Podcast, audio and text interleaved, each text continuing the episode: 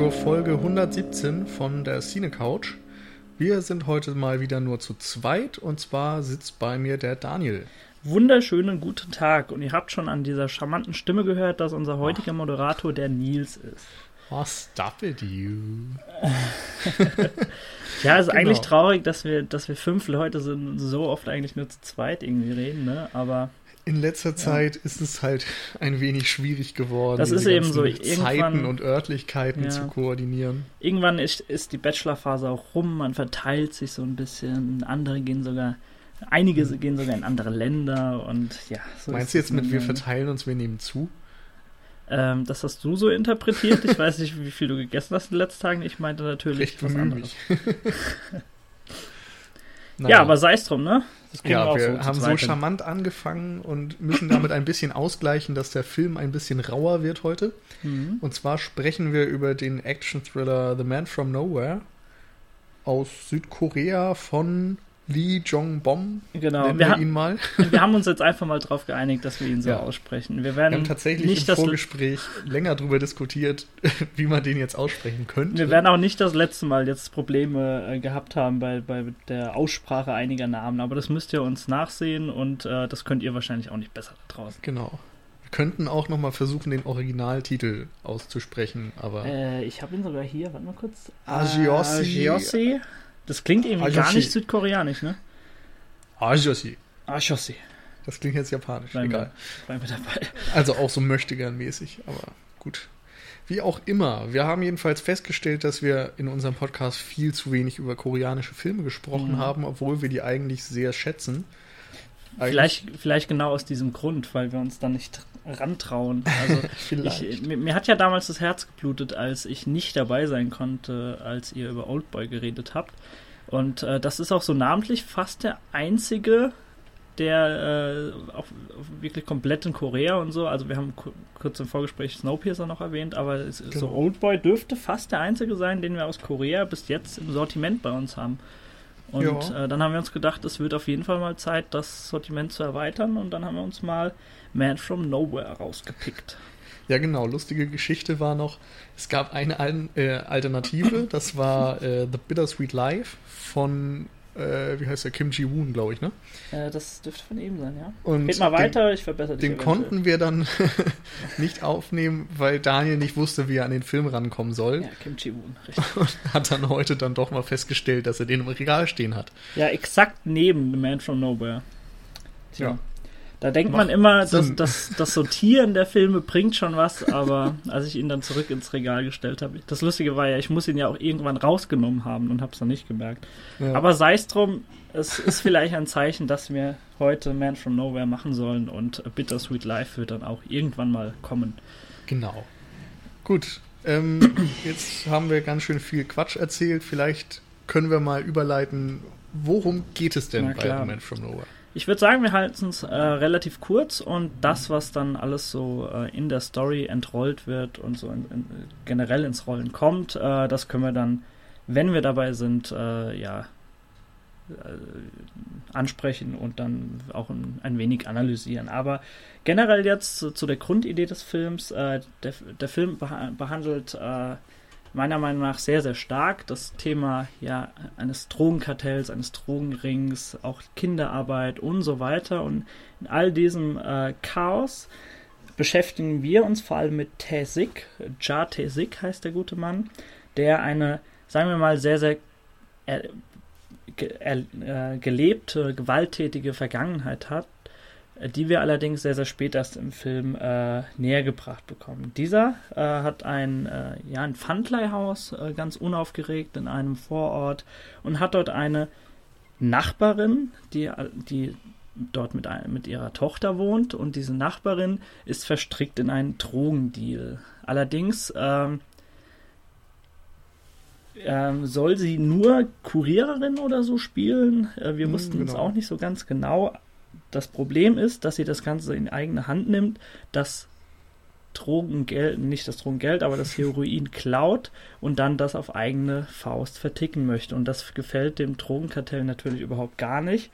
Und sie wird hops genommen und natürlich auch die, ihr, ihre kleine Tochter. Und diese kleine Tochter, sie heißt äh, Somi, ist im Grunde die einzige Freundin oder die einzige, das, die einzige Person, das einzige Individuum, das Tesik noch mit, mit der normalen Gesellschaft, mit der normalen, äh, mit seinem sozialen Leben verbindet. Also das ist die einzige Freundin, die er noch hat. Und als sie abhanden kommt, ähm, fasst er den Entschluss, sie da herauszuretten aus dieser misslichen Lage. Und äh, das soll es jetzt auch erstmal so sein für den Anfang und alles, was darauf kommen möge, das, das, das führen wir dann gleich aus. das sehen wir dann. wir wissen ja noch gar nicht, was kommt in unserem Richtig. Gespräch. Äh, ja, genau. Also du hast die Grundstory ja dargelegt. Ähm, ich glaube, das Interessanteste an dem Film ist auch wirklich, wenn man bedenkt, dass es ein Action-Thriller ist, wie viel Zeit er sich erstmal für diese Figurenkonstellation, mhm. insbesondere auch für das Duo von äh, und Somi, und Somi nimmt. Genau. Also ich weiß nicht, ich habe jetzt gerade, während du das erzählt hast, so ein bisschen an Leon der Profi denken müssen. Ja, wo das ja wirklich da, im Kern steht. Sagst, ja, das stimmt schon, ja. Ähm, und im Grunde ist es hier so ähnlich, weil wirklich Tessig total zurückgezogen lebt. Er hat keine Kontakte, er hat auch noch so eine äh, ja, Langhaarfrisur im Grunde, die man auf den Postern nicht so erkennt. ähm, und ja, kapselt sich im Grunde von der Außenwelt ab. Und Somi mhm. ist die einzige, die irgendwie Kontakt aufnimmt, die mit ihm spricht. Ansonsten redet er eigentlich auch den ganzen Film über mhm. fast gar nicht, außer mit ihr. Und das haut dann erst im Verlauf so langsam auf. Das Interessante ist auch noch, dass sie sich ja im Grunde das, was du jetzt gerade geschildert hast, sehr, sehr ähnlich sind, weil sie selbst, ähm, also Tesig bildet auch für sie so den einzigen Anker vielleicht, den sie mit, mit der sozialen Welt verbindet, weil sie, sie schildert bei ihm immer, ja, sie, in der Schule nennen sie sie alle nur Müll äh, ich, das hört sich wahrscheinlich im Koreanischen cooler an als im Deutschen, aber sei es drum. Ähm, und sie wird eigentlich nur, ja, sie wird übersehen. Sie wird von ihrer Mutter übersehen. Sie, sie, sie sagt zu ihm, äh, ihre Mutter hätte zu ihr gesagt, wenn sie jemals irgendwie wegläuft, soll sie bitte die Adresse vergessen, damit sie bloß nicht mehr herkommt. Sie wird von ihrem Lehrer übersehen. Also sie hat auch wirklich niemanden in diesem Leben und klammert sich deswegen auch so ein wenig an, an Tesik, Mhm. Und äh, das, das schweißt die beiden so ein bisschen zusammen. Und das kriegst du wirklich eine sehr, sehr lange Zeit zu Beginn des Filmes in Ruhe mitgeteilt.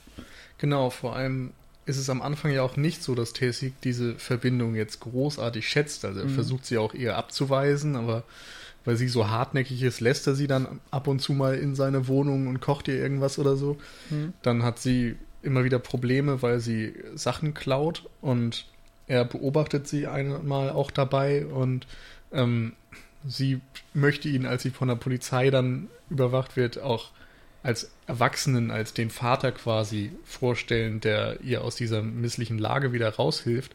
Aber er geht einfach weg. Mhm. Und da ist irgendwie schon klar, dass er eigentlich nichts mit ihr zu tun haben will und erst zum Verlauf der Handlung wirklich äh, ein näheres Band zu ihr aufbaut. Mhm.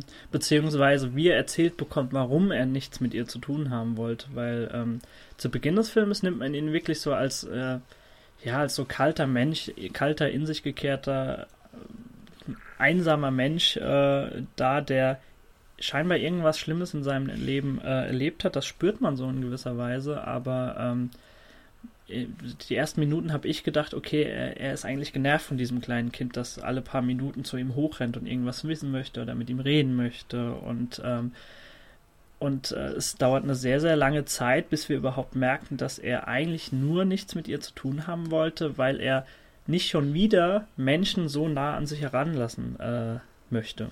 Aus gewissen Gründen. Mhm.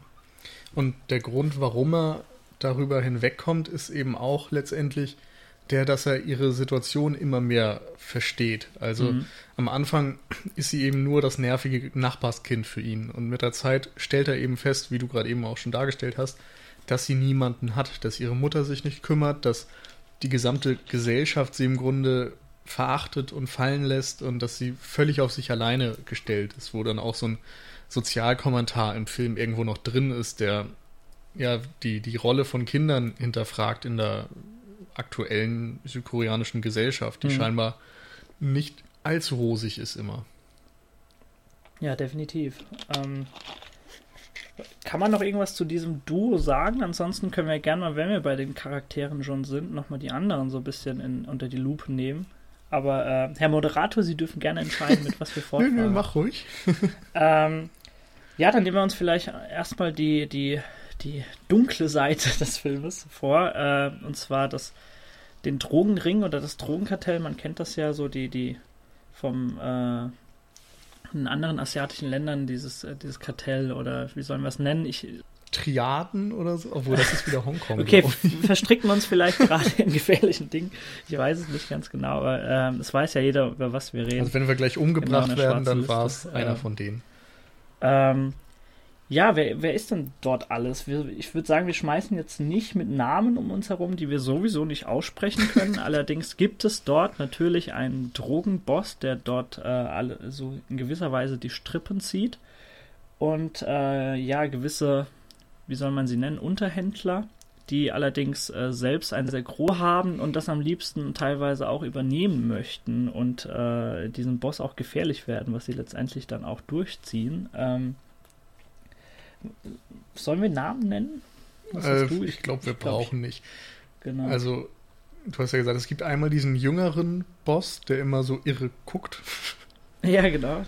Dann haben wir den älteren, ich glaube, der hieß Mansig. Den, den Namen habe ich mir dann doch noch gemerkt. Genau, das, das waren die beiden Brüder, glaube ich, gell?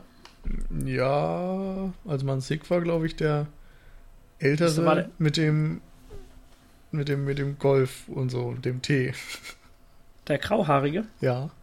Dann ist das kein, kein äh, Bruder von den beiden. Also ich, nee. ich rede ja gerade von diesen zwei etwas jüngeren, ja. äh, gut betuchten Drogenbossen da. Wir sind echt so gut hier drin.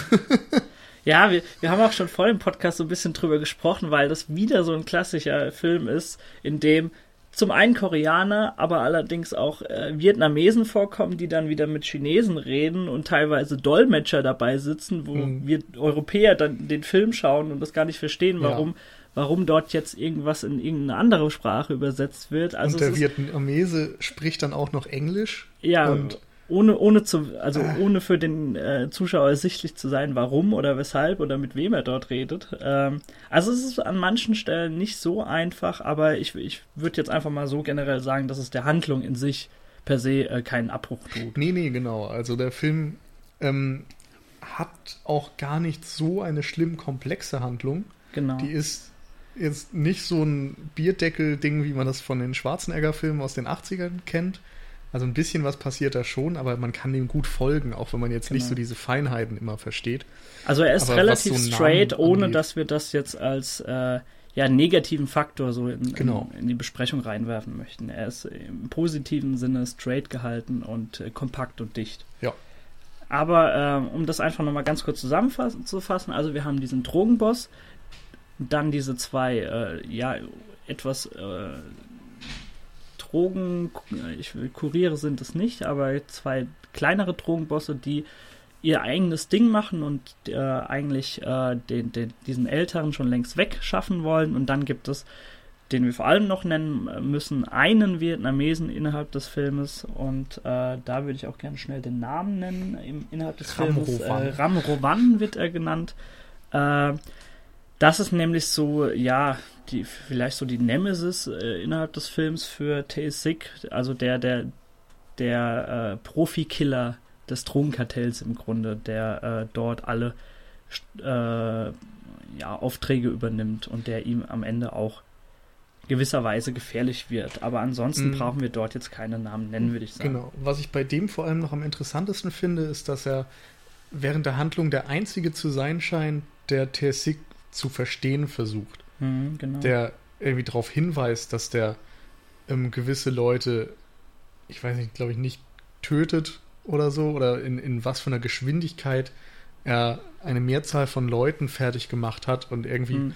auch so eine Bewunderung fast für ihn hat. Also er sieht ja. ihn eben als ebenbürtigen Gegner, als jemand, der würdig ist, eines ja, Heldentodes zu sterben oder genau. was auch immer und so weiter und nicht einfach hinterrücks abgeknallt wird. Ich finde es auch interessant, wie das so, wie dieser Konkurrenzkampf zwischen diesen beiden so langsam aufgebaut wird, weil er, er testet ihn, kann man schon fast sagen, mhm. in einigen Situationen, wenn er einfach äh, kaltblütig einen dieser Drogenkuriere, diesen, diesen, diesen riesen Felsbrocken von Mann da, äh, äh, einfach äh, kaltblütig in der, in der Wohnung von Tesik ermordet und Tesik einfach keine Miene verzieht, nicht mal blinzelt. Und mhm. Im, im Grunde geht es ihm nur darum, her, um herauszufinden, ob, ob wirklich so ein harter Hund vor ihm steht, teilweise. Und äh, was du gesagt hast, das ist so die. Ich, ich würde ihn nicht äh, vielleicht gute Seele des Filmes nennen, äh, außer von Tesik. Äh, allerdings ist er wirklich jemand, der ihn zu verstehen sucht, wie du schon gesagt hast äh, zu, zu, verstehen versucht und ähm, ja teilweise auch weiß, was das Drogenkartell, was, was für moralische Abgründe sich dort auftun. Mhm. Er, er, erledigt zwar seine Aufträge, allerdings ähm, weiß er, dass da vieles falsch ist und äh, teilweise handelt er ja äh, im, im, späteren Verlauf des Filmes dann auch auf eigene Faust und äh, trifft dort Entscheidungen, die, die vielleicht nicht äh, zuträglich für das Kartell sind teilweise. Genau, er ist so im Grunde einer dieser Prototypen aus John Woo-Filmen. So diese Gangster mit Ehrenkodex. Genau. Die irgendwie dann doch noch ein Gewissen haben auf eine Art. Also er ist trotzdem halt kein guter Mensch. Er tut auch viele schlimme Dinge und auch eindeutig falsche Dinge, ohne dass er dazu gezwungen würde oder so. Also ich weiß, ich erinnere mich da jetzt so quasi an seine letzte Handlung im Film. Also das ist einfach mhm. was, das da zwingt ihn niemand zu und trotzdem tut er das. Und ähm, ja, insofern ist er eben auch einer von diesen Charakteren, die irgendwo in der Grauzone schweben, aber ist nicht durch und durch böse, wie das vielleicht bei dem äh, Gangster da mit dem komischen Haarschnitt ist. Genau. Ähm, ansonsten, dritte Partei, die wir innerhalb des Films vielleicht noch ganz kurz benennen können, ist, die, ist das Drogendezernat. Äh, das sich vor allem durch zwei Charaktere vor allem zeigt, und zwar den, den einen Sergeant und seinen, wie soll man das nennen, Staff Chief, wie auch immer. Ähm, wobei der, der, der Sergeant immer so der, eigentlich äh, seltsam, dass es so für mich, also für mich seltsam, dass es äh, so rum aufgebaut ist und nicht andersrum, äh, dass der, dass der Sergeant so dieser coole, lässige ist, der immer so hinterher hereinschreitet, wenn die, wenn die Situation manchmal schon bereinigt ist und äh, oder halt mit einem Schlag so äh, äh, zur Bereinigung der Situation dann, dann sorgt. Also mhm. wie, wie würdest du das nennen? Ich weiß es nicht.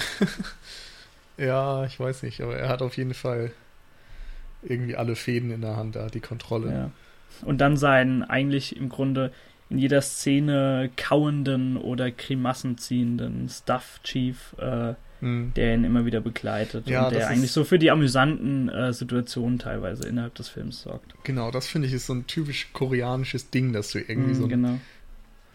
deplatzierten Sidekick hast, der für einen Humor genau, den brauchst du immer. Den brauchst du ja. immer. Wo, wo man auch als westlicher Zuschauer vielleicht Schwierigkeiten haben kann, das so hinzunehmen. Weil ich meine, natürlich kennen wir auch so diesen äh, Comedy-Sidekick, weiß ich nicht, wie bei Rush Hour oder wie bei jeder Buddy-Komödie, mhm. dass da immer ein Depp dabei ist. Aber in Südkorea ist es oft so, dass selbst in den härtesten, straightesten Filmen irgendwo noch so ein Funken Humor drin ist in Szenen, wo du ihn nicht unbedingt erwartest. Mhm. Und ich weiß nicht, das ist was, woran man sich gewöhnen muss, was aber hier jetzt auch, wenn man das gewohnt ist, nicht negativ auffällt oder so. Ja, genau. Richtig. Ja, gut, ha äh, haben wir alle die. Ja, ich glaube, die wichtigsten von Relevanz waren sind, dabei. Äh, wir genau. können vielleicht nochmal zu dem Älteren sagen. Bei dem ist es so, dass er ähm, sich selbst aktiv nicht an diesen Kämpfen und Taten und so weiter beteiligt und darum nochmal eine ganz interessante Rolle hat. Er ist so dieser typische ja fast schon Bond-Bösewicht, der hm. immer nur Tee trinkt und Golf spielt und sonst was und die Annehmlichkeiten des Lebens genießt, während andere die Drecksarbeit für ihn machen. Genau. Und der dann auch gar nicht so wie ein Gangster wirkt, wenn man ihn sieht, sondern eher wie ein, ja, älterer Familienvater. Richtig. Gut, ähm, wollen wir uns vielleicht auch dann einfach mal um T-Sig kümmern und mal so ein bisschen schildern, analysieren, wie er so langsam aufgebaut wird? Oder möchtest du erstmal mit was anderem? Nö, wenn wir schon bei den Charakteren anfangen? sind, dann denke ich, ist das eine ganz gute Idee. Genau. Dann kannst du gern anfangen, wenn du möchtest. Ähm, ja, ich weiß nicht. Im Grunde haben wir ja schon den Anfang geleistet hm, und genau. erzählt, in was für einer Situation er sich befindet, dass er eben zurückgezogen, traumatisiert ist, die Nachbarin kennenlernt. Ähm, ja, das ist der Startpunkt und von da aus wird er eben in dieses kriminelle Ding reingezogen. Er erkennt den Drogendeal, will sich eigentlich auch zunächst passiv verhalten, will im mhm. Grunde nur, dass die Nachbarin und ihre Tochter geschützt werden und ähm, würde denen, glaube ich, auch das Heroin, was die äh, Nachbarin bei ihm hinterlegt hat, rausgeben gegen die Gebühr. Also einfach, äh, er will das quasi mit rechten Dingen alles beenden. Genau. Also man kann vielleicht nochmal deutlich sagen, er hat wirklich nur ein Pfandleihhaus und das, die hat das quasi in einem Rucksack oder so platziert und bei ihm natürlich dann verschlossen, weil es am sichersten ist als in der eigenen Wohnung. Und er hat eben, er, er ist, er führt ein legales Pfandleihhaus und hat diesen Rucksack eben verstaut. Also er, er will da nicht mit irgendwelchen Machenschaften zu tun haben, nicht, dass das falsch rüberkommt. Ja. Genau. Ähm, das Einzige, das man dann natürlich sagen kann, er, er, er tut eben alles, um diese, um die Tochter und natürlich auch die Mutter zu retten und nimmt dann einen Job des Drogenkartells an und sagt, okay, ich, ich mache, was ihr wollt, danach lasst ihr aber bitte beide frei. Mhm. Und äh, ja, sie verstricken ihn dann in dem Sinne, dass sie ihn ein Drogenpäckchen liefern lassen zu dem älteren Drogenboss. Das allerdings nur als Vorwand gilt für etwas, das wir gleich noch äh, erzählen werden. Und dort platzt er dann in die Szenerie herein und wird auch von diesem älteren Drogenboss äh, ja, befragt. Da sitzt dann noch so ein chinesischer Dolmetscher dabei, obwohl er dann, glaube sogar Koreanisch kann. Ähm, und sagt dann, okay, ich habe das Päckchen überliefert. Ich möchte, dass sie jetzt beide freigelassen werden. Und dieser alte Drogenboss, der weiß von nichts. Er sitzt dann dort und äh, denkt sich, okay, es wird ein falsches Spiel mit ihm gespielt. Und in dieser Situation merkt sowohl der Zuschauer als auch alle beteiligten Charaktere, dass diese beiden Brüder, diese ja, die, die mit ihrem großen Ego das gerade übernehmen möchten und alle möglichen äh, Personen, die ihnen gefährlich werden können, die mit, mit der Situation davor beteiligt waren, wo das schiefgegangen ist mit dem Päckchen, äh, das das nicht richtig über, über, überliefert worden ist, äh, dass die alle gleichzeitig aus dem Verkehr gezogen werden, einschließlich Tesig. Hm. Es, äh, Weiß ich gar nicht, äh, ich habe das anders gesehen. Ja? Also ich habe okay. eher das Gefühl gehabt, dass sie den Gangsterboss aus dem Weg räumen wollten und mhm. Tesig einfach als nützliche Marionette benutzt haben. Also der war einfach nur zur falschen Zeit am falschen Ort und hat eben mitgespielt bei dem äh, Spiel, was sie dort vorhatten. Mhm. Und der Plan war von Anfang an, den Drogenboss aus dem Weg zu räumen. Ja, aber im Grunde passt das ja auch ins Bild. Also ähm, das ist vielleicht, das war ja auch so der, das letzte Hindernis, bevor sie eigentlich diese, ja, dieses Riesengebiet dort selbst übernehmen konnten. Also ja, sie genau. mussten ihn außer Gefecht setzen. Sie haben dann es zudem natürlich nicht nur um noch den einen Deal und dieses eine richtig. Päckchen Heroin, sondern um das große Ganze. Genau, sie haben beispielsweise nämlich auch den, den Freund dieser, dieser Frau, also von der Mutter von äh, Somi, äh, hochgenommen und dann verschlagen und wahrscheinlich sonst was mit ihm gemacht, weil er eben auch beteiligt war und davon was wusste. Sie haben das Kind äh, verhökert und so weiter und so mhm. weiter. Und ähm, worauf ich hinaus wollte, ist nämlich, dass Tesik dann sieht, während, äh, während er aus, der, aus dieser Situation flüchten möchte. Und jetzt kommen wir und, langsam in Spoiler-Region. genau, äh, vielleicht ein kleines Spoilerschild hoch. Ähm, Wobei bei dem Ge Film generell eigentlich zu sagen ist, dass, dass ja. es sehr viel mehr Spaß macht, bei einer Analyse zuzuhören, meiner Meinung nach, wenn man den Film davor kennt. Ja. Äh, was meistens so ist, aber bei dem finde ich ganz im Besonderen. Ähm, so, auf jeden Fall äh, flieht er aus dieser Situation, ebenso wie dieser alte Drogenboss, den er dann auch noch äh, auf dem Weg aufhält und Wenige Sekunden später sieht er, dass er die ganze Zeit in einer Karosse, die er rumgefahren hat von diesem äh, Drogenkartell, dass dort im, im äh, Kofferraum sich die Leiche der Mutter befand. Und eine Leiche, von der alles an Organen bis hin zu Augen und so weiter, alles herausgenommen wurde, was irgendwie zu Geld gemacht werden kann und verhökert wurde. Und in diesem Moment realisiert er, dass er Teil ist dieses Komplotts und auch sofort natürlich auch von der, von der Polizei gesucht wird, weil das musst du denen erstmal äh, beibringen, dass, dass du dort ja nur Opfer eines schlechten Zufalles im Grunde warst. Und ähm, er wird dann natürlich auch festgenommen und wird dann das äh, Drogendezernat oder was das auch immer ist, äh, eingeliefert. Genau. Und dort Richtig. stellen wir ja dann auch fest, äh, was es mit seiner Vergangenheit auf sich hat. Richtig. Dass er nämlich eine schwangere Frau hatte, die durch einen Mordanschlag auf ihn getötet mhm. wurde. Genau, das, das findet das Drogendezernat oder die Polizei dann raus, weil sie zu diesem Zeitpunkt dann Informationen über ihn einholen möchten. Und dann sehen das teilweise Informationen und Dokumente von ihm ja mit irgendwelchen Sicherungscodes verwahrt äh, sind, die eigentlich nur ein Geheimdienst oder so äh, benutzt. Und dann wissen sie, okay, das ist irgendein größeres Tier, ja. äh, was eine sehr, sehr bewegte Vergangenheit hat. Und das ist so der Punkt, den ich auf jeden Fall ansprechen möchte. Äh, ich habe nämlich mehrfach schon, also ich habe den Film schon, jetzt schon einige Male gesehen und ich habe mir immer schon äh, überlegt, wie das hätte aufgebaut äh, werden können oder wie das aufgebaut äh, worden wäre, wenn, wenn das ein amerikanischer Actionfilm geworden wäre. Ich habe dann an so Filme wie 96 Hours oder so gedacht und mir ist dann immer so eine Szene irgendwie in den Sinn gekommen, ganz am Anfang, während du während du die, den Protagonisten im Einsatz siehst und dann so ganz kurz die Fähigkeiten geschildert bekommst oder äh, visuell dann beigebracht bekommst und dann geht irgendwas ganz, ganz gehörig schief und dann steht da einfach ein Schild mit 20, zehn Jahre später und äh, jemand ist, er ist in Frührente gegangen und sonst was und muss dann wieder aktiv werden.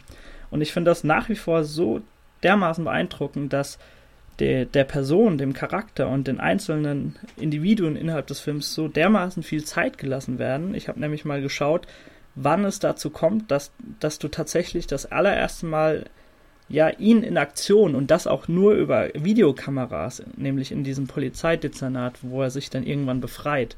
Dort siehst du ihn das erste Mal in Aktion. Das dauert, glaube ich, locker eine Stunde bis zu diesem Zeitpunkt. Und bis darauf wird er wirklich sorgfältig aufgebaut und es werden immer kleine, ja, kleine Häppchen verteilt, dass du schon spüren kannst, okay, dort ist irgendwas passiert. Die allererste Szene, die du siehst, ist nicht äh, T6, sondern du siehst seine Handflächen und du siehst, dass ganz, ganz dicke Hornhaut auf seinen Fingerknöcheln sind, wo du dir schon denkst, okay, wo kommt das her? Oder wir haben schon wir haben schon gesagt, dass er bei diesem ersten Vorfall, wo er eigentlich nur zufällig anwesend ist und dieser, dieser andere dicke Klops da erschossen wird in seiner Wohnung, dass er da keine Mine verzieht.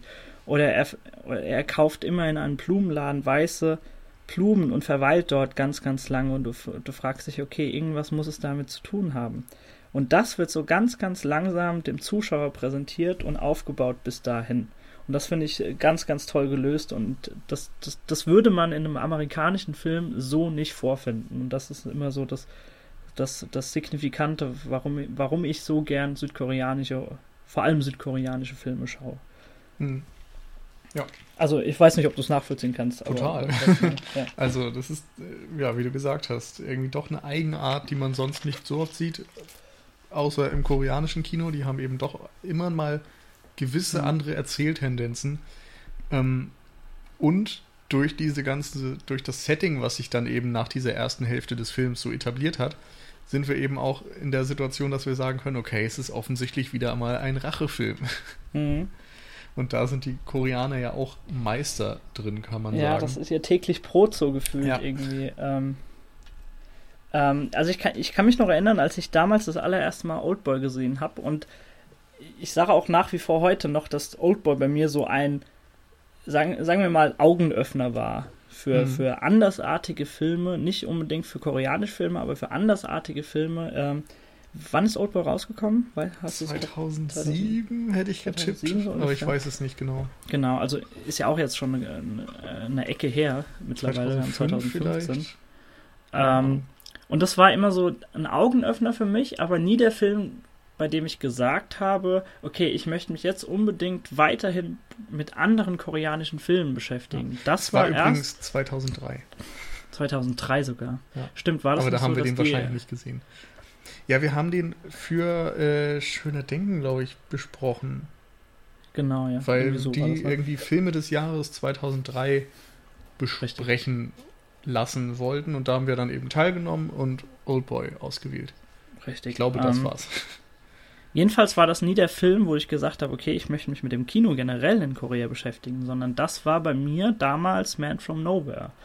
Und der Film ist, äh, wann, wann ist er rausgekommen? 2010 sogar erst, ne? Also vor fünf Jahren, äh, wo ich wirklich bewusst die Entscheidung getroffen habe, okay, das, das mit Oldboy, das war kein Zufallstreffer wie ein Treffer im Lotto, wo, wo, äh, wo ein Regisseur hingegangen ist und gesagt hat, beziehungsweise alles perfekt hinbekommen hat, zufällig, sondern dass, dass in Korea eine dermaßen große Qualität gerade an äh, Rachefilmen steckt, dass ich mir gesagt habe, okay, das möchte ich so ein bisschen näher durchforsten, was dort, was dort abgeht, was unterschiedlich ist zum europäischen oder vor allem amerikanischen Kino, was die Unterschiede sind, warum, warum die mich so beeindrucken. Mhm. Und das war die, ja dieser, dieser, ich will es nicht Turning Point nennen, aber dieser, dieser, dieser Punkt, wo ich das beschlossen habe, das war wirklich Man from Nowhere und nicht mal sogar Oldboy. Ich weiß gar nicht mehr, wie das bei mir war. Ich glaube nämlich, ich habe sogar Sympathy for Mr. Vengeance von Park Chan-wook mhm. vorher gesehen.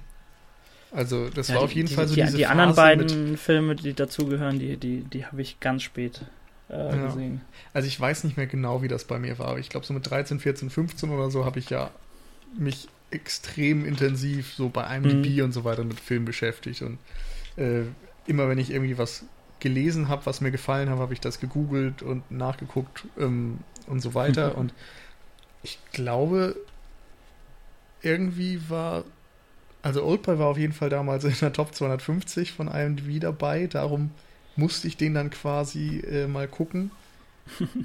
Und ansonsten. Pflichtprogramm quasi. Ja, unbedingt. oh, ich bin mir nicht, mir nicht mehr sicher, wie das mit dem anderen Kram war.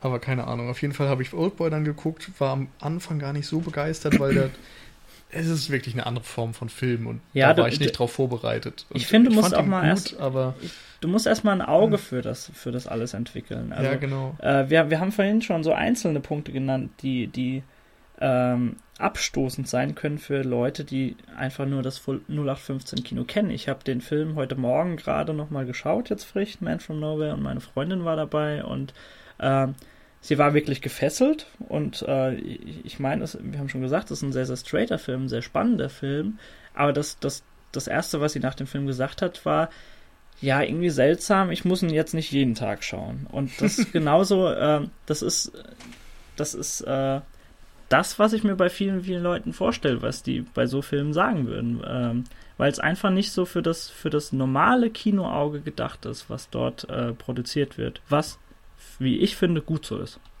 Ja, ich weiß nicht, ob man das so sagen kann. Also ich glaube, es ist einfach ein Filmmarkt, der anders funktioniert als mhm. unserer. Also wenn man jetzt Hollywood nimmt, die produzieren eben in erster Linie für ihren eigenen Markt und mittlerweile mhm. auch einfach für Geschmäcker weltweit. Da wird eben wirklich geguckt, was funktioniert bei Europäern, was äh, funktioniert in China zum Beispiel. China ist ja ein riesiger wachsender Markt und mittlerweile mhm. ist es dann eben so, dass in einem Transformers oder so irgendwelche chinesischen Stars mitspielen und der bewusst in Shanghai angesiedelt wird oder sowas.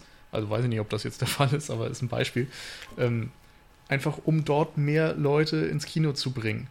Und in Südkorea ist es so, dass der Filmmarkt meines Wissens sich relativ gut selbst am Leben erhält. Also die produzieren für ihren eigenen Geschmack dort.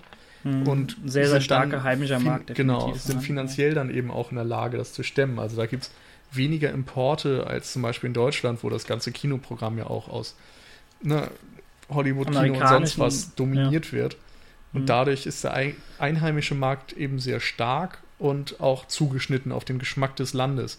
Und dass mhm. der sich dann wiederum nicht unbedingt doppelt mit dem Geschmack in Los Angeles oder in London oder sonst wo, das ist dann selbstverständlich. Mhm. Aber ich denke, dadurch kommen wir eben in diese Situation, eine auf eine Art andere Art von Film sehen zu können. Mhm. Aber wie gesagt, ich, ich muss mich nochmal holen, äh, wiederholen, es ist gut so, weil ja. so, also gerade das Varianz schätzen wir daran, ja immer dass toll grundsätzlich. Genau, Varianz ist generell immer toll und ich, ich schätze es und ich finde es auch immer beeindruckend, dann einfach mal ja, Traditionen und Sitten eines anderen Landes einfach dann zu Gesicht zu bekommen. Das kriegst genau. du nicht mehr so oft heutzutage. Du hast gerade gesagt, dass äh, gerade das, das Multikulturelle und Multinational, das, das doppelt sich und an jeder Ecke, wenn, wenn, wenn du nach Frankreich fährst, siehst du das gleiche Kinoprogramm teilweise wie bei uns. Und ähm, das ist sehr, sehr schwierig, da so die Tradition, äh, ja, an, an einer Tradition festzuhalten und nach wie vor äh, die gleichen Wege zu gehen und das Geld zu verdienen, weil es ist nun mal mehr Geld zu holen, wenn du an Transformers zeigst, auch in ja. Frankreich oder in Spanien oder in Portugal, als wenn du einheimische Filme zeigst. Und ja. da ist es sehr, sehr beeindruckend, was, was gerade in Asien gemacht wird. Ähm, Man muss natürlich noch mal kurz äh, die richtigen Bezugspunkte immer setzen. Also natürlich mhm. ist Transformers eine komplett andere Produktion als The Man from Nowhere. Natürlich. Und wir reden hier gerade über, ich kann nochmal die Zahlen raus. Ja, genau so Wir reden gerade allerhöchstens um über, ja, sagen wir mal, 5 bis 10 Millionen Dollar. Möglich. Ich weiß nicht, ob du jetzt die Zahl so gefunden hast oder.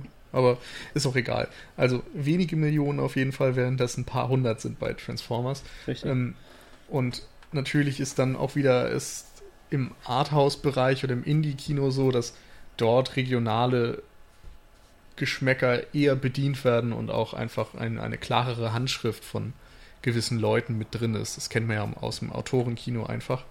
Insofern mhm. ist dann der besondere Punkt einfach vielleicht, dass das Genre-Kino hier noch so regional ja. geprägt ist. Richtig. Okay, du wolltest zu einem anderen Punkt? Ähm, ja, ich, ich habe mir gedacht, wenn wir gerade schon so ein bisschen über Andersartigkeit reden oder über das, das Besondere des Films, nicht, nicht unbedingt mal Andersartigkeit, aber das, was, was es auszeichnet oder das Signifikante, können wir vielleicht auch so ein paar Worte über die Kamera und so weiter verlieren, mhm. weil es gerade, ähm, weil der Film inhaltlich ähm, nicht, ich will jetzt nicht sagen, nicht so viel zu bieten hat, äh, aber doch relativ gewöhnlich ist, was das angeht. Ähm, er sich vor allem eben durch andere Dinge auszeichnet. Und das ist, da, da ist ein Punkt klar, die Kameraführung. Und ähm, da können wir vielleicht ein paar Worte zu verlieren, ne? Ja. Ähm, ich weiß gar nicht, hast du, da, hast du bei The Raid 2 damals bei dem Podcast mitgemacht? Warst ja, du das und da war ich dabei. Okay, den haben wir zu dritt gemacht. Gut.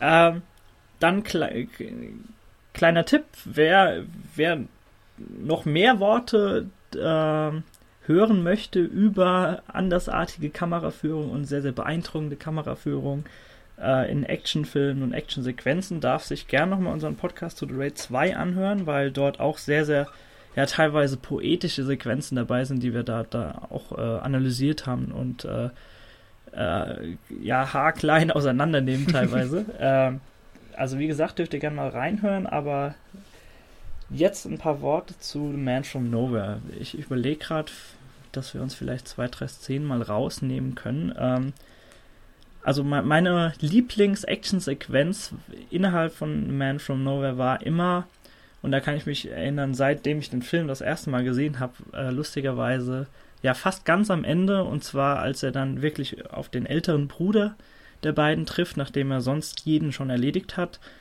äh, in diesem komplett weißen Raum, der sehr äh, quadratisch aufgebaut ist mit diesen Säulen und mhm. ich weiß gar nicht, ist das ein ist das ein Wasserbecken unter Glas in der Mitte oder ist das einfach nur ein ganz heller Boden? Ich, ich ja, irgendwie schon, sowas, keine Ahnung. Das gar nicht mehr genau sagen. Ähm, ja, und dort ähm, ja, die, die, die, die, die, die, wie soll ich es nennen, die Marionetten in einer, in einer, in einer Sequenz, sie quasi äh, dort aufgestellt werden. Also du hast immer das Gefühl, in, insbesondere in diesen Filmen, dass, dass allein der Anfang von Actionsequenzen nicht wahllos getroffen werden, sondern dass jeder Charakter wirklich äh, bewusst irgendwo platziert wird. Und das mhm. hat meistens für mich schon fast sowas wie, äh, wenn du es anhalten würdest von so einem kleinen Gemälde, das ich mir locker hinhängen könnte. Und das ist dort ebenfalls auch sehr, sehr schön, wenn er da reinkommt. Und ähm, ja, ich weiß für mich ist erstmal natürlich die, einfach die Positionierung, also die, die Orientierung ja. für den Zuschauer, dass er sofort mhm. weiß, wie viele Leute sind in diesem Raum, von welchen Ecken kann ein Angriff kommen oder auch von genau. äh, Tessig dann gestartet werden und so weiter.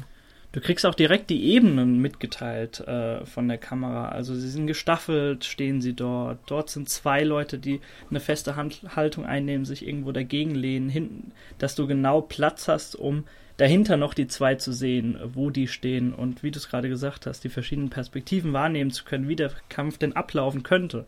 Und das gehst du teilweise auch schon in deinem, in, in, in deinem Gehirn durch. Mhm. Und äh, diese, diese Choreografie, die dort dann gemacht wurde, die finde ich nach wie vor beeindruckend. Äh, ja. Wo die Kamera dann sehr, sehr nah einfach an den Personen mitgeführt wird und teilweise auch aus der Vogelperspektive ganz nah um drüber äh, ja die Szenerie verfolgt. Was ich da am beeindruckendsten finde, und das ist mir vorher nicht aufgefallen, aber jetzt irgendwie gerade, ähm, ist, dass Ramrovan, also dieser äh, vietnamesische Auftragskiller, Vietcong wie auch immer, quasi, ja. der mit dem Schnorres halt. Äh, der, der, mit dem Schnorres spielt. So ja. wollten wir ihn nennen. Ähm, dass der sich diesen Kampf Beobachtet. anguckt und erstmal ja. ansieht, wie Tessig kämpft und am Anfang ist es einfach total schnell geschnitten. Also etwas, was mir eigentlich auch gar nicht so toll gefällt, aber hier funktioniert es, weil man irgendwie trotzdem mhm. noch so weit den Überblick hat. Ähm, und du, du siehst es im Grunde gefühlt, für mich zumindest, aus dem Blickwinkel von Ramrovan, der dann mhm. auch so eine Wertschätzung entwickelt, weil er merkt, wie gut Tessig kämpft und wie gut er sich dort ähm, bewegt und so weiter. Und das Schnitttempo wird immer langsamer und irgendwann hast du wirklich ein paar Sekunden ohne Schnitt einfach. Und ähm, es wird dann äh, ja fast eine poetische Choreografie ja, es, für mich. Und das finde ich wirklich vollführt. Genau, genau. Mhm. Und das finde ich so toll. Also, dass du am Anfang so dieses typische Born-artige, schnell geschnittene hast und dann wird es etwas anderes und wird irgendwie auch so. Die, es feiert die Schönheit der Bewegung fast. Mhm. Und das eben während dort Knochen brechen und Blut spritzt und so weiter. Also da muss man natürlich auch darauf hinweisen. Also mhm. das, das sind keine Kinder von Traurigkeit, die Koreaner, die machen eben nee, auch definitiv. definitiv. Filme für Erwachsene. Da gibt es kein PG-13-Rating oder sowas, sondern da spritzt dann auch das Blut. Und ja, die, zwar die, auch die kein Kunstblut mit CGI, sondern eben ein, ein, wie nennt man das denn? Ja, Kunstblut eben. Also, ja, Kunstblut. Äh, ja. Aber ein materielles Kunstblut, kein man, digital. Man muss auch sagen, dass, dass die Farbe der Wand natürlich und des Bodens bewusst gewählt wird, dass oh, du das ja. natürlich auch nochmal im, im Besonderen präsentiert bekommst, was da an ja, Blut. Das haben wir auch bei äh, John Woo gelernt. Alle Leute haben weiße Kleidung, damit man die Blutflecken Richtig. besser sieht. Und ähm, ja, der, man könnte auch nicht mal sagen, dass dieser, dass dieser Kampf sehr sehr sperrig oder sehr, sehr kompakt gehalten ist, sondern er bewegt sich wirklich mehrfach in diesen, auf diesem kleinen Plateau dort, äh, was so ein bisschen heruntergelassen ist, ähm, mehrfach hin und her. Also er, er mhm. bewegt sich quasi über Schultern hinweg, äh, zieht einen äh, entlang, während die anderen ihm folgen und nicht ja. wirklich wissen, ob sie ihn angreifen sollen. Benutzt doch immer mal einen als Schild. Richtig, entledigt sich teilweise dem einen oder dem anderen. Stimmt, wo du gerade sagst, er benutzt ihn als Schild. Der, dieser Ramrovan, er schießt schon auf ihn, aber sobald, ich glaube, sobald seine Patronen leer sind, schaut er sich die Szenerie wirklich nur an. Und ähm, was man auch mal sagen muss, man weiß, dass das ähm, eine. Da, ja, aber willst du mal sagen? Also nur, dass er am Ende eben doch noch eine hat, weil er schießt doch auf dieses Glas mit den Augen.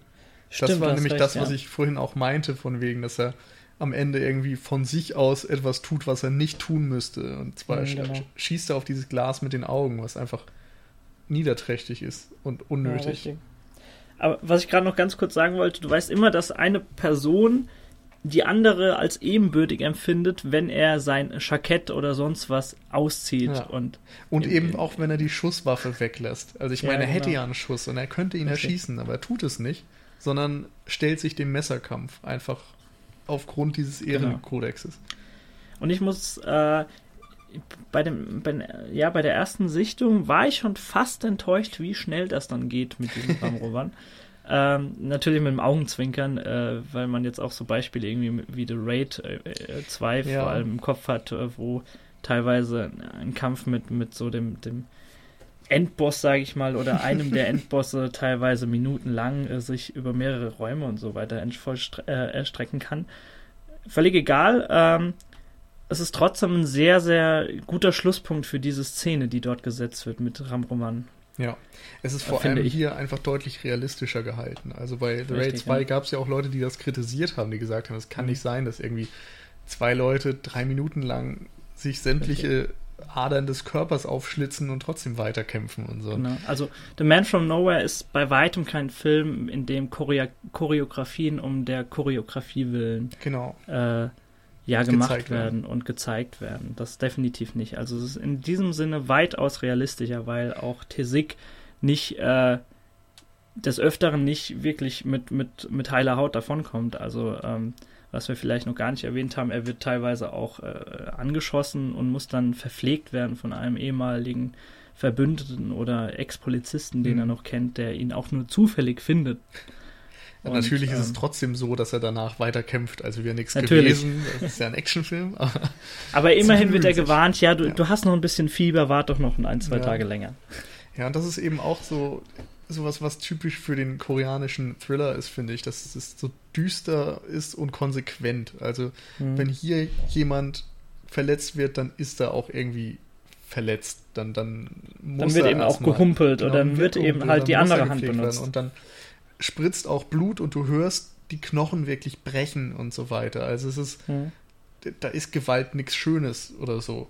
Du kannst vielleicht irgendwann diese Kampfbewegung als etwas visuell eindrucksvolles schätzen, aber mhm. das, was dort passiert, ist Gewalt und die ist immer roh und brutal.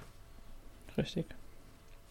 Ähm, Actionsequenzen. Eine ganz kurze, die ich auf jeden Fall noch reinwerfen wollte, weil ich sie nach wie vor beeindruckend finde, ist, wenn, wenn Tesik äh, mehrfach vor der Polizei äh, vor der Polizei entfliehen muss und äh, keine andere Möglichkeit mehr findet, als einfach knallhart aus dem Fenster zu springen. Und ähm, als ich die Sequenz das erste Mal gesehen habe, und äh, um das einfach nochmal ganz kurz für, für alle Zuhörer da draußen zu schildern, äh, er nimmt Anlauf, springt durch ein Fenster und rennt weiter und man sieht es. Und beim allerersten Mal habe ich so gedacht, so, okay, Moment, was, was war da jetzt los? Ist da, ist die Kamera ihm gerade gefolgt? So, das war mein, erst, mein erster Gedanke und ich muss, ich glaube, ich habe noch zweimal zurückgespult beim allerersten Mal und habe es mir nochmal angeschaut.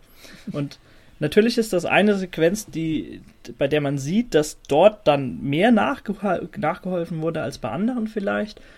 Aber ich finde es nach wie vor beeindruckend, weil die Kamera ihm einfach knallhart durch dieses Fenster folgt, unten aufkommt und er einfach weiter rennt. Ja. Ja, ja, die wissen schon, was sie tun. Die wissen, was sie tun, definitiv. Da sagst du was Richtiges. Also, ähm, ich, jetzt beim achten Mal, ich meine, du siehst schon, dass danach geholfen wurde, dass da ein bisschen was am PC noch getrickst wurde, aber mhm. ähm, es, ist, es stört mich nicht, mein Gott. Ja. Was ich für Filme kenne, wo, du hast schon gesagt, wo so viel CGI-Blut fliegt und du sogar siehst, dass es keine, äh, dass es nicht mal Kunstblut ist. Und äh, das, das sind dann nochmal Welten, die dort dazwischen liegen an, ja, an genau. Realismus. Ja, das ist einfach nochmal eine andere Geschichte hier. Hm. Ähm, ja, gut. Herr Moderator, ja. wie sollen wir fortfahren? Ja, gute Frage. Eigentlich, äh, irgendwas wollte ich gerade noch sagen, aber das habe ich jetzt schon wieder vergessen, wie das immer so ist. Ähm, ja, keine Ahnung. Also, wenn du keinen Punkt hast, dann können wir auch bald schon zum Ende kommen. Oder liegt dir was auf dem Herzen? Ähm, ich überlege gerade, also ich wollte auf jeden Fall ein bisschen diese Andersartigkeit äh, herausstellen. Die Charaktere haben wir behandelt. Ähm, die Kamera haben wir behandelt, die Gewalt haben wir behandelt. Ja, die, die größten Punkte haben wir eigentlich, würde ich fast sagen, ne? Ja, ich denke auch. Also die also, emotionale Ebene natürlich ist nochmal das, was den Film auch irgendwie antreibt und was auch ganz toll funktioniert, obwohl es mhm. nicht sonderlich originell oder ausformuliert wäre. Es ist ja, aber du sagst, so beim es funktioniert. Gucken ist es, es teilweise auch fast manchmal so, dass man denkt, oh, ist das schon zu plump? Aber es stört dich nicht oder zumindest beim ersten Mal und beim zweiten Mal und so weiter hat es mich nicht gestört. Und das ist irgendwie auch der Indikator, nach dem man da gehen muss. Mhm. Und ja, für einen Actionfilm ist es eben auch noch ganz nett, dass man mal einen Kommentar kriegt auf die soziale Lage, auf äh, Organschmuggel und wie Leute auch drunter zu leiden haben mhm. und auch diese Argumentation, die man dann teilweise hört, von wegen, helfen wir nicht allen, indem wir diese Kinder ihren überforderten Eltern wegnehmen und anderen mhm. Leuten Organe äh, geben. Das ist völlig daneben natürlich, aber irgendwie doch mal ganz interessant, sowas ausgesprochen ja, also, zu hören. Es ist, genau, wie du sagst, es ist zumindest so eine Sekunde, wo du auf jeden Fall über das, und diese, diese, diese Drogenbosse können verrückt sein, wie sie möchten, aber das ist eine Sekunde, wo du über das nachdenkst, was sie sagen und es ist auf irgendeine verquerte Art und Weise Sinn macht. Und ja. ähm, das auch so dann die Momente sind, in denen Tessig innehält, auch wenn er absolute Wut und Hass und so mhm. weiter mhm. verspürt auf diese Person. Und äh, ähm, definitiv interessant, einfach mal wirklich dieses, dieses, diesen Dialog oder auch dieses, dieses äh, ja, diese Argumente, die sich dann da mit, mit so einem schwierigen Thema, was eigentlich nicht sein muss in einem Action-Thriller, sich dann doch damit beschäftigen. Und was ich auf jeden Fall noch ganz kurz jetzt erwähnen wollte, sind, was mir gerade noch eingefallen ist, also so kleine Spielereien, die ich immer ganz, ganz toll in so Filmen finde, die es auch zuhauf in Oldboy gibt, aber mir fallen gerade so Dinge ein, wie, dass er morgens aufwacht, äh, nachdem sie bei äh, ihm äh, in der Wohnung geschlafen hat, nachdem, nachdem ihre Mutter sich wieder mit Heroin vollgespritzt hat, äh, dass sein Finger bemalt ist mit so einem, mit so einem mhm. kleinen, äh, ja, sie, sie, sie tut sich eben hervor in der, in der Schule und bei, bei, bei anderen Personen und verdient so ein bisschen Kleingeld dazu, indem sie Fingernägel bemalt. Und das, das hat sie bei ihm eben ganz putzig. Und du siehst, in entscheidenden Sequenzen innerhalb des Films siehst du immer diesen Fingernagel oder teilweise, wenn er am Ende wirklich dieses Glas greift, in dem sich die Augen befinden und für ihn vermeintlich scheinbar die Augen dieses kleinen Kindes. Er greift, er greift dieses Glas eben mit der Hand, wo du, wo du diese, ja, die, diesen bemalten Finger als Zeichen der Verbundenheit zwischen diesen beiden siehst. Und das sind einfach so kleine Spielereien, die ich ganz, ganz toll finde und die, die wiederum ein amerikanischer Actionfilm, ich glaube, niemals in dieser Form irgendwie so, ja, beachten würde, würde ja. ich fast sagen. Also das wäre dort völlig egal. Das, wenn, ich glaube, wenn du dort zu einem Produzenten hingehst und sagen würdest, das würde ich gerne noch in den Film integrieren, dann würde er sagen, okay, wie, viel, wie viele extra Sekunden brauchst du dafür? Mhm. Ja, 30, oder, okay, ist viel zu viel. Oder es wäre gleich so ein Ding von wegen, oh mein Gott, die Kleine, sie ist tot und Monolog ohne Ende. Aber genau. Dass man es einfach visuell erzählen kann und mhm. halbwegs subtil ist dann irgendwie doch die elegantere Lösung. Richtig. Und das ist einfach wunderbar auch hier teilweise gelungen. Aber ansonsten war nur eine Kleinigkeit, wollte ich trotzdem einfach nur kurz nochmal ansprechen. Ansonsten habe ich jetzt eigentlich keinen größeren Punkt mehr. Okay, dann würde ich sagen, empfehlen wir The Man from Nowhere allen Leuten, genau. die irgendwie dem asiatischen Kino nicht abgeneigt sind und vor allem mhm. düstere Thriller gerne mögen. Ähm, ja.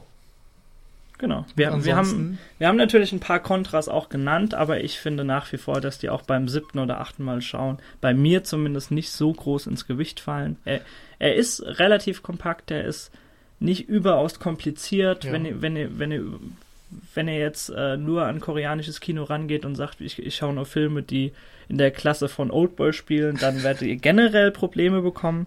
Guck dir ähm, mal generell nur Filme der Klasse von Oldboy an. Das, da hast du auch schon Schwierigkeiten. Da hast du auch schon Probleme, ja, das stimmt schon. Ähm, sei es drum, Nils hat es gerade gesagt, also wer Fan von, diese, von dieser Art Film, von Rachefilmen, von insbesondere äh, Actionfilmen, die Asiat einen asiatischen Touch, also koreanischen Hauch äh, haben, dann werdet ihr sehr, sehr viel Spaß mit The Mind from Nowhere haben. Und genau. äh, das legen wir euch wirklich ans Herz. Also das ist wirklich einer meiner Lieblinge teilweise. Ja. Ich finde ja persönliche Bittersweet Live noch ein bisschen besser, aber das holen wir dann vielleicht an anderer Stelle noch. Genau. Mal. Erinnere mich noch ein paar Mal in den nächsten Wochen dran, dass der tatsächlich ja in meinem Regal steht, aber dann ja klappt jetzt, das ja. wahrscheinlich auch. Kriegen wir schon irgendwie hin. Ja, ansonsten ähm, hoffen wir, ihr hattet Spaß. Lasst uns eure Meinung da. Wir sprechen auch gerne mit euch noch über weitere koreanische Filme, wenn ihr dazu Lust habt, auf www.cinecouch.net oder bei Twitter oder Facebook oder wo auch immer ihr mögt. Lasst uns gerne eine iTunes-Bewertung da oder vielleicht sogar eine Flatter-Spende. Das können wir immer gut für unsere Serverkosten gebrauchen. Richtig. Und genau, dann hören wir uns in der nächsten Woche. Richtig. Und etwaige Hassmails, wenn wir wirklich absolut falsche Namen benutzt haben oder sie falsch ausgesprochen haben, dann am besten an nils.owesen.gmx.net, sage ich jetzt einfach mal. Gibt es bestimmt nicht, da, da, da, wird irgendjemand Fremdes die das bekommen. Perfekt. piep ich zur Not, äh, wenn es richtig ist, doch alles über. Verdammt, okay. Gut, Auf dann wunderschönen guten Tag noch und bis nächste Woche.